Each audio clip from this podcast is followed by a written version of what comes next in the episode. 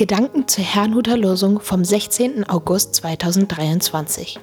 Der Losungstext aus 1. Chronik 29, Vers 15 lautet: Wir sind Fremdlinge und Gäste vor dir, wie unsere Väter alle.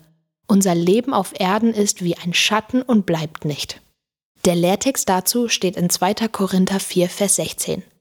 Darum werden wir nicht müde, sondern wenn auch unser äußerer Mensch verfällt, so wird doch der innere von Tag zu Tag erneuert. Es spricht Pastor Hans-Peter Mumsen.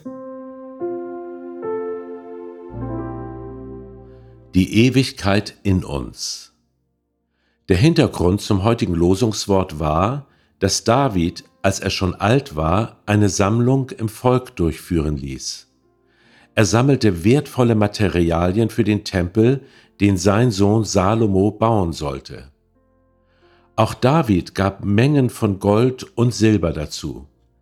Der dann entstandene Tempel muss beeindruckend ausgesehen haben. Wände mit Silber oder Gold überzogen. Überall waren wertvolle Materialien und Edelsteine verarbeitet. Wie damals gibt es auch heute religiöse Bauwerke, die fast schon überirdisch aussehen und tief beeindrucken, wenn man sie betritt. Und dennoch sind sie vergänglich. Viele von ihnen sind schon zerstört oder verfallen. Bereits König Salomo fiel auf, dass selbst das größte und prächtigste Bauwerk kein Platz sein kann, in dem der lebendige Gott wohnt.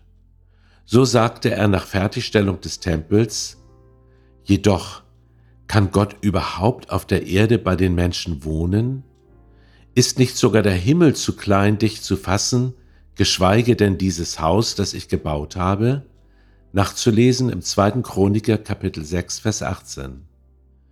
Auch David stellte trotz seiner Begeisterung über all die vielen Gaben fest, unser Leben auf Erden ist wie ein Schatten und bleibt nicht. Nichts ist für die Ewigkeit, weder wir noch unsere Bauwerke. Aber stimmt das eigentlich? Mein Konfirmationsspruch war, das Sichtbare vergeht, doch das Unsichtbare bleibt ewig. Steht in 2. Korinther 4, Vers 18. Genau das spricht der Apostel Paulus auch im Lehrtext an. Wenn wir mit Jesus Christus verbunden sind, gibt es etwas in uns, das ewig ist.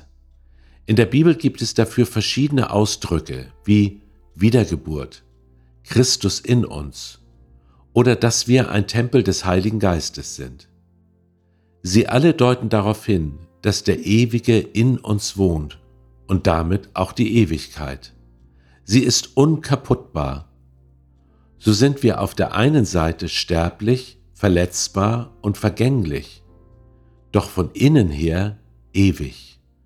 Darum werden wir, wie es im Lehrtext heißt, nicht müde. Ich wünsche Ihnen einen gesegneten Tag.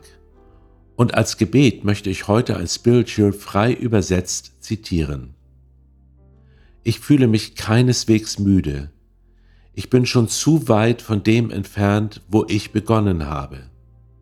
Niemand versprach mir, der Weg würde leicht sein. Ich glaube aber nicht, dass er mich so weit gebracht hat, um mich jetzt zu verlassen.